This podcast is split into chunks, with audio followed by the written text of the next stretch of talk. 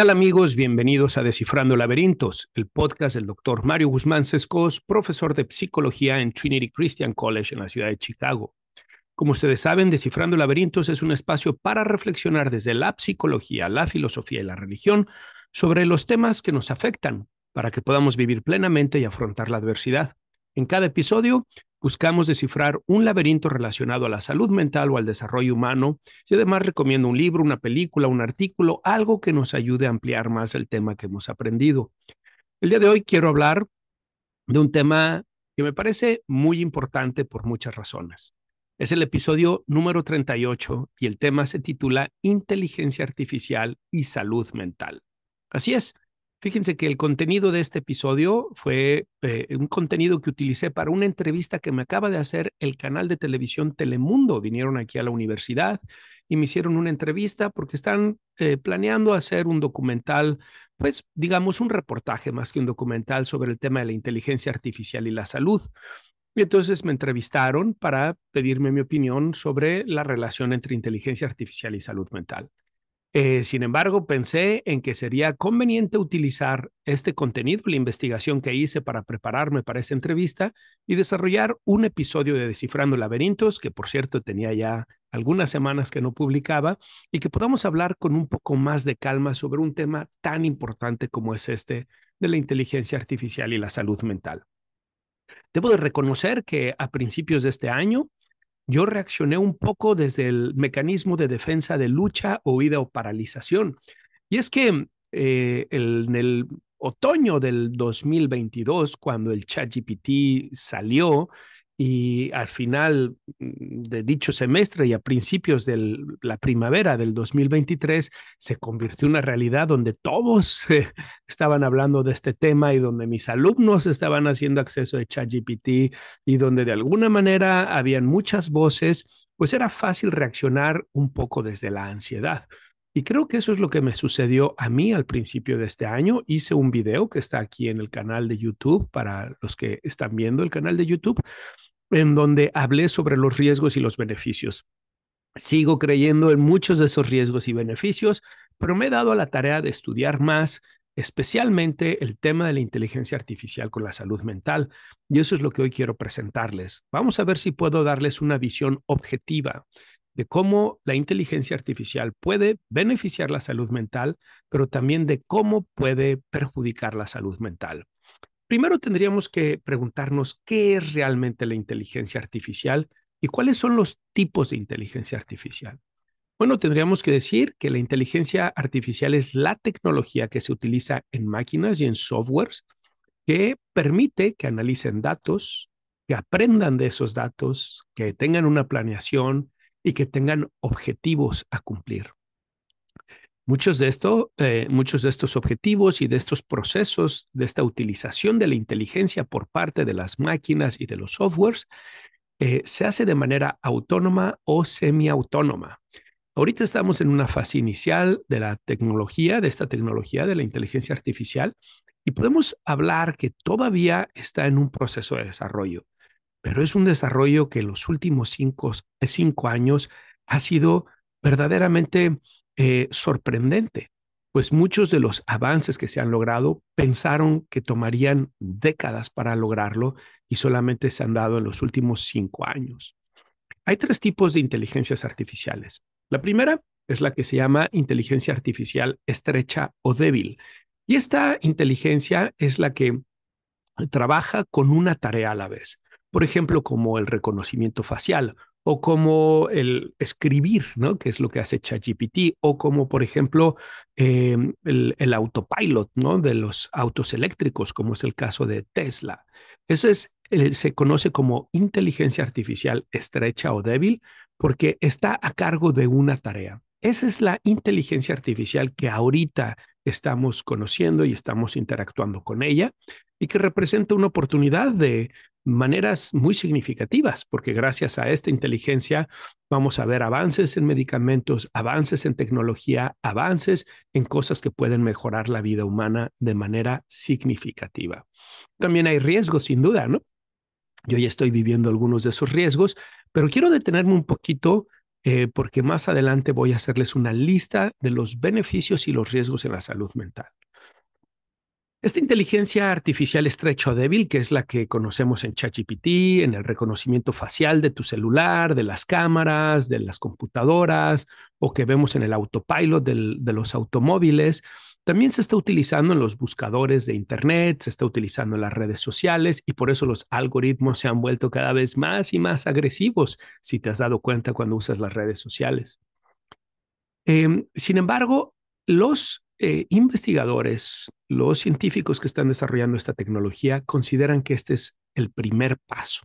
El segundo paso o el segundo nivel de la inteligencia artificial es lo que se conoce como inteligencia artificial general.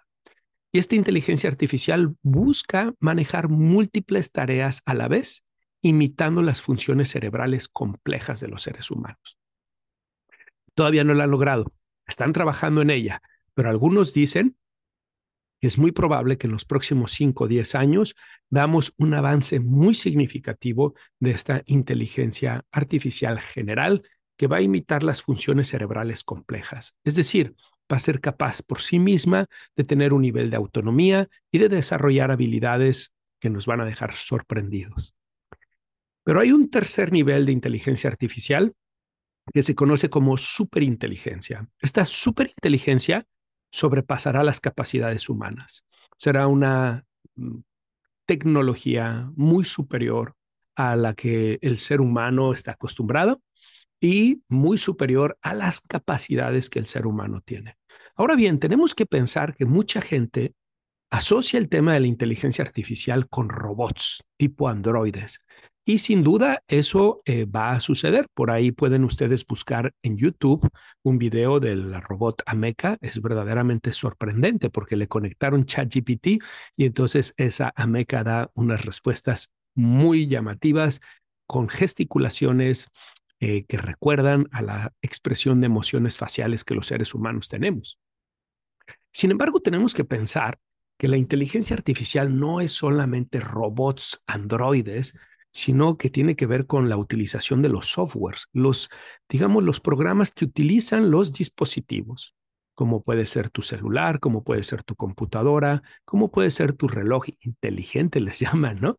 Y tiene que ver con eso. Cada vez vamos a ver más y más aplicaciones en esos dispositivos, porque son los que están más cerca de nosotros, son los más accesibles en términos de precio y también en términos de utilización. Y es ahí donde vamos a ver donde ya estamos viendo el incremento significativo del uso de la inteligencia artificial y por lo tanto va a tener un impacto directo e inmediato a nuestra vida, a nuestro actuar y a nuestra salud física y mental. Vamos a ver ahora algunos problemas de salud mental y después vamos a ver cómo la inteligencia artificial pudiera ayudarnos a resolver esos problemas de salud mental. Por un lado, tenemos un problema de acceso a tratamientos, a personal de salud mental. Eh, hay pocos psiquiatras, hay pocos psicólogos, hay pocos terapeutas para la gran demanda de problemas de salud mental que existen. Se calcula que hay un psiquiatra por cada 45 mil habitantes. Entonces, fíjense cómo eso hace pues que haya un acceso muy limitado. Además, tenemos que pensar que hay zonas rurales en donde no hay ni un psicólogo, ni un psiquiatra, ni un terapeuta. Por otro lado, tenemos que pensar que el acceso se puede complicar por cuestiones económicas. Aquí en Estados Unidos, la gran mayoría de las personas tienen seguros y los seguros cubren los servicios terapéuticos. Pero en el resto del mundo, la gente tiene que pagar por ellos y son caros. Ir con el psicólogo no es barato, ir con el psiquiatra no es barato y si además hay medicamentos, incrementa más. Entonces, ese es un gran problema que tenemos en la salud mental hoy en día, el acceso a servicios de salud mental. Por otro lado, la disposición los psicólogos, los psiquiatras, los terapeutas, tenemos que dormir, tenemos que tener una vida, no podemos estar 24 horas trabajando con nuestros pacientes. Y a veces la gente experimenta crisis emocionales, de ansiedad, ideación suicida a las 2 de la mañana, a las 3 de la mañana y requieren de un apoyo. Por otro lado, otra limitante o problema en la salud mental actual es la efectividad. This episode is brought to you by Shopify. Forget the frustration of picking commerce platforms when you switch your business to Shopify, the global commerce platform that supercharges your selling wherever you sell. With Shopify, you'll harness the same intuitive features, trusted apps, and powerful analytics used by the world's leading brands. Sign up today for your $1 per month trial period at shopify.com slash tech, all lowercase. That's shopify.com slash tech. Los medicamentos psiquiátricos tienen una efectividad limitada. De hecho, ustedes saben que hace un año eh, salió en el verano del 2022 un metaanálisis muy importante derribando la hipótesis de la serotonina en la depresión y por lo tanto también la teoría en la que estaban fundamentados los antidepresivos inhibidores de la recaptura de la serotonina. Les voy a dejar un link para que puedan ver un artículo que tengo sobre el tema con links para que vayan a ver las investigaciones investigaciones de primer nivel. Esta investigación fue publicada en Molecular Psychiatry del ah, journal The Nature. Entonces, estamos hablando de un journal con prestigio, de investigadores de prestigio, de un metaanálisis importante que nos está diciendo que incluso las hipótesis donde se sustentaba el uso de medicamentos tan populares como los antidepresivos no se sostienen. Y la efectividad se ha puesto en entredicho no solo de los antidepresivos, sino también de los ansiolíticos, pues es que la gente termina utilizándolos por muchos años, cuando pues, no debería de ser de esa manera. Además, muchos de estos medicamentos vienen acompañados de efectos secundarios severos, lo cual hace que a veces el costo-beneficio de estos medicamentos no sea el más apropiado. Pero lo mismo podríamos decir de la psicoterapia. La psicoterapia tiene una efectividad limitada. Entre el 50 y 60% de los pacientes van a ver beneficios significativos con el proceso de psicoterapia. Eso quiere decir que entre un 40 y 50% no. Y ese es un gran problema en la salud mental. Finalmente, tenemos otro problema en la salud mental que tal vez la inteligencia artificial pueda ayudarnos a resolver. Y eso es que nuestros pacientes necesitan de tratamientos especializados y personalizados, tratamientos que estén diseñados para las necesidades que nuestros pacientes tienen y que puedan ser de ayuda en cuatro niveles, a nivel biológico, físico, a nivel social, de su desarrollo y su competencia social, a nivel psicológico, la manera en cómo manejan sus emociones, sus conductas, sus pensamientos, y también a nivel espiritual, la forma en cómo las personas se relacionan con sus creencias espirituales, religiosas y cómo se relacionan en búsqueda de un bien común. Esos cuatro elementos hacen que cada paciente sea único y que cada paciente requiera de un tratamiento individualizado.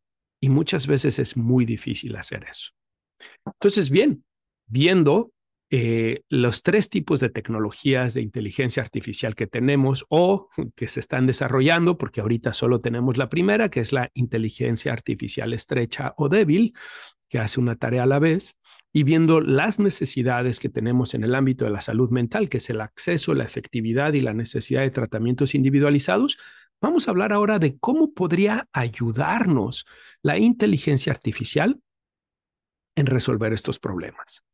Y bien, lo primero que tendremos que decir es que ya se está poniendo en uso, ya se está trabajando en eso.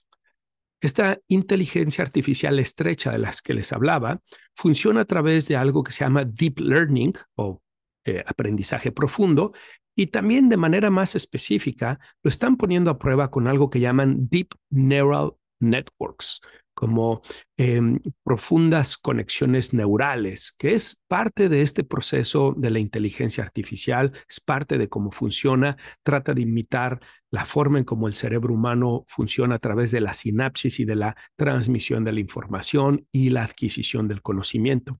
Y actualmente hay varios investigadores utilizando esta tecnología para identificar patrones de salud mental y necesidades terapéuticas.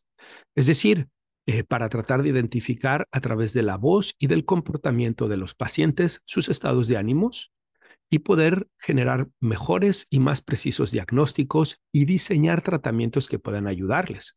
También con esta tecnología se le está dando retroalimentación a los terapeutas para que vean en dónde están siendo efectivos y en dónde no y cómo pueden mejorar su efectividad. Pero ¿qué creen? También están utilizándola para desarrollar lo que se llaman chatbots terapéuticos. Al final de este video les voy a dejar algunos links a algunos de esos chatbots por si los quieren ver. Estos chatbots eh, lo que hacen es que a través de un dispositivo, como puede ser tu teléfono, en una aplicación, puedes tener acceso a servicios de salud mental con pues, una, un software de inteligencia artificial en donde te ayude a manejar tus emociones, tus pensamientos, tus conductas, que te ayude a tener más adherencia al tratamiento, que te, que vamos, que sea tu psicólogo personalizado, que lo llevas en la bolsa a todas partes.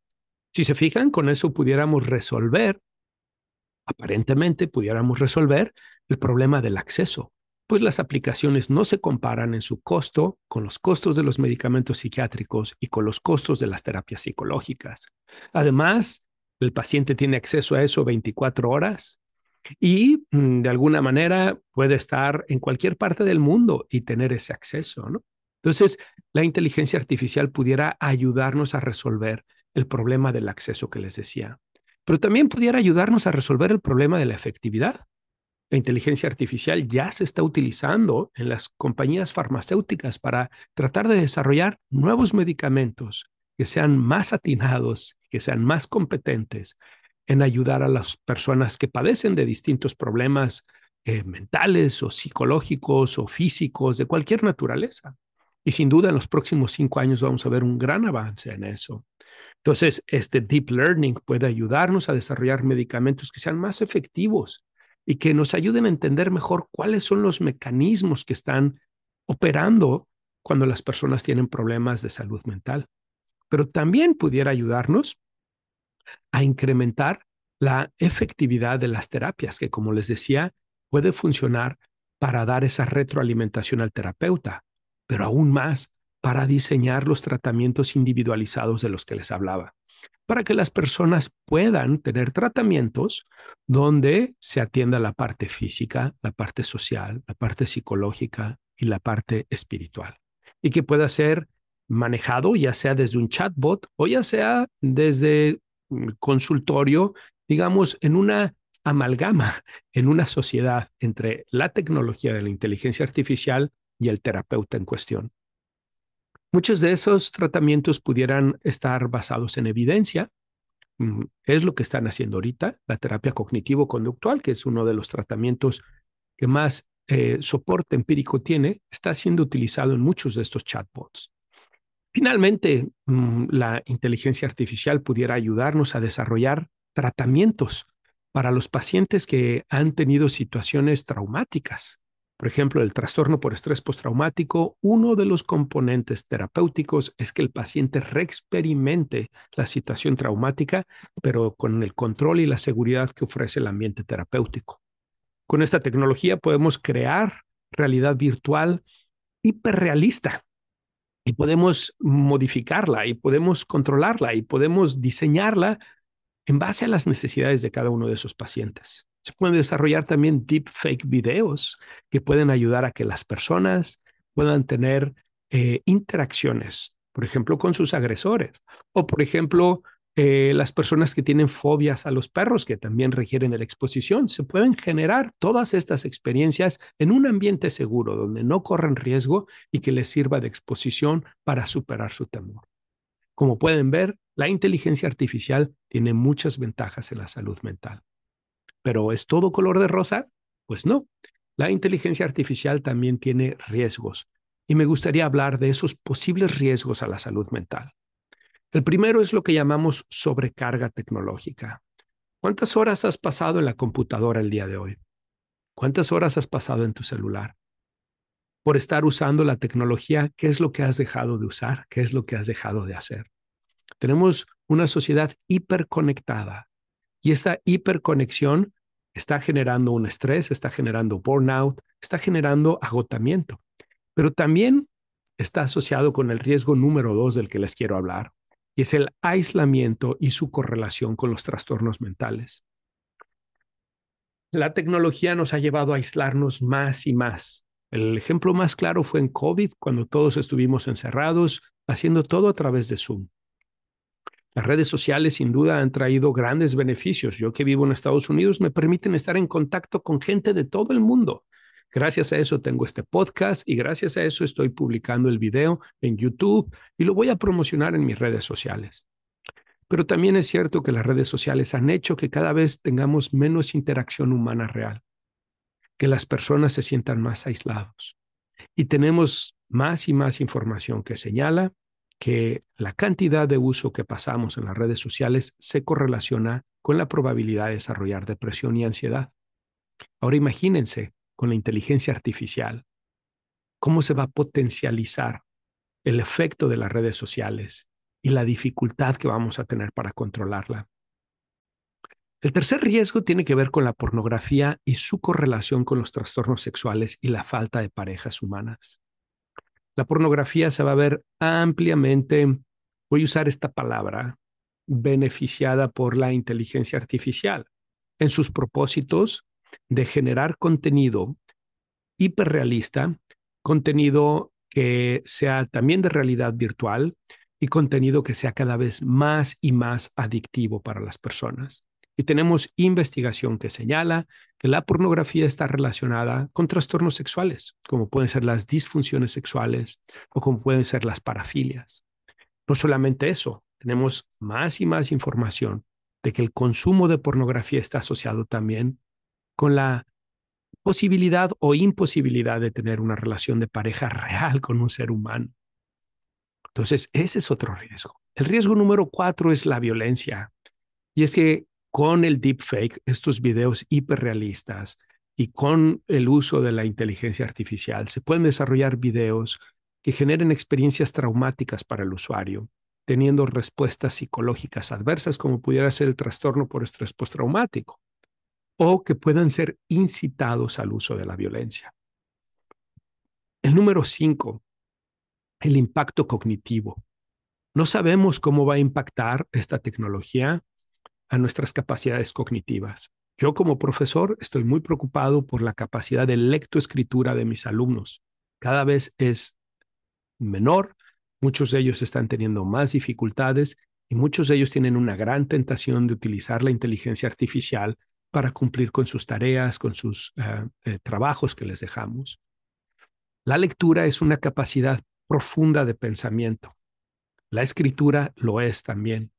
Y si cada vez la vamos a usar menos, tal vez vamos a perder esa capacidad profunda para pensar sobre lo que pensamos. Le llamamos metacognición en psicología.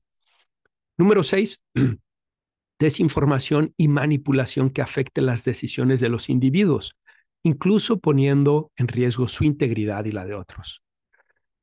Qué fácil es que nos manipulen las redes sociales, qué fácil es que los políticos nos manipulen. Ahora imagínense con la inteligencia artificial, donde tú puedes recibir anuncios, información, contenido especialmente diseñado para ti y tus intereses, con la intención o el objetivo de hacerte comprar algo o de hacerte votar por alguien o de hacerte creer algo que no sea verdaderamente real. Pero no solamente eso. ¿Qué pasa si la inteligencia artificial es utilizada de una manera inapropiada y puede promover en ti pensamientos suicidas o pensamientos violentos o hacerte creer noticias falsas que te lleven a comportarte de manera agresiva o violenta con los demás? Y la última situación de riesgo que yo veo, y no quiero decir que sean todas, probablemente hay más, como también probablemente hay más beneficios, pero tiene que ver con la privacidad. ¿Quién va a controlar esos datos? Imagínate que en lugar de ir con el psicólogo, tú decides trabajar con un chatbot terapéutico como el que les mencioné hace un momento. Y tú estás compartiendo con tu dispositivo experiencias traumáticas de la infancia, pensamientos perturbadores, emociones intensas, conductas desadaptativas. ¿Quién va a controlar esa información? ¿Qué va a pasar con la confidencialidad? ¿Qué uso le van a dar esa información?